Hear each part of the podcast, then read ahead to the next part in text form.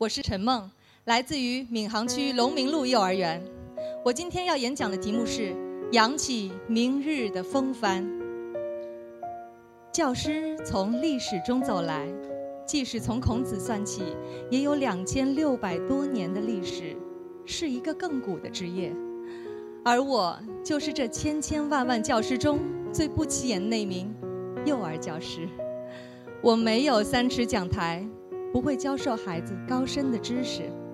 我们给予孩子的是无尽的呵护和关爱，让孩子们在爱的氛围中勇敢自信、健康成长。而今天我要讲述的就是这样一个故事。去年夏天。我们班的女孩小姨跟外公外婆去浦东八百办，下电梯的时候不慎跌倒，惨剧就这样发生了。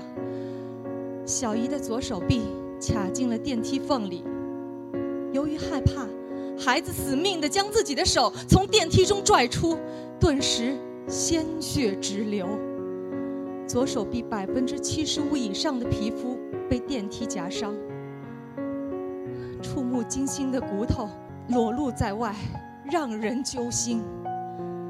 虽然缝合后的骨头和皮肤得以保存了下来，但是由于缝了一百多针，留下了丑陋的疤痕。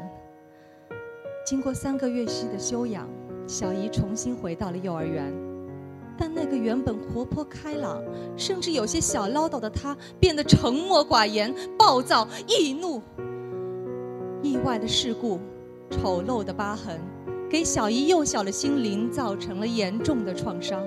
而作为代班主任，我觉得有义务及责任，帮助孩子走出心理阴影，重获自信。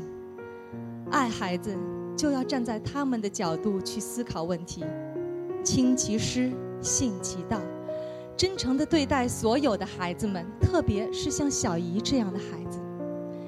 临近夏日，夏日过去后，孩子们换上了轻便的衣物，女孩们换上了漂亮的连衣裙、短袖 T 恤衫，而此时只有小姨仍然穿着她那件长袖衬衫，天气再热，她都不愿意脱下。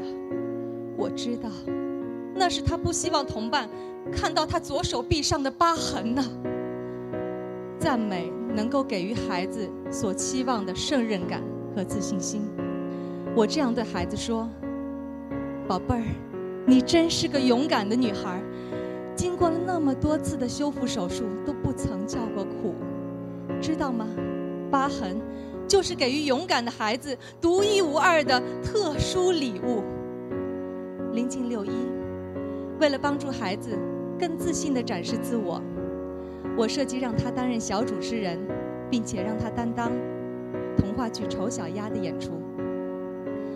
在我的多次鼓励和引导下，他终于脱下了他的长袖外套，成功饰演了丑小鸭。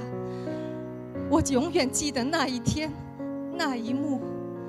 台下家长们雷鸣般的掌声持续不断，而小姨就站在那儿，露出了她那。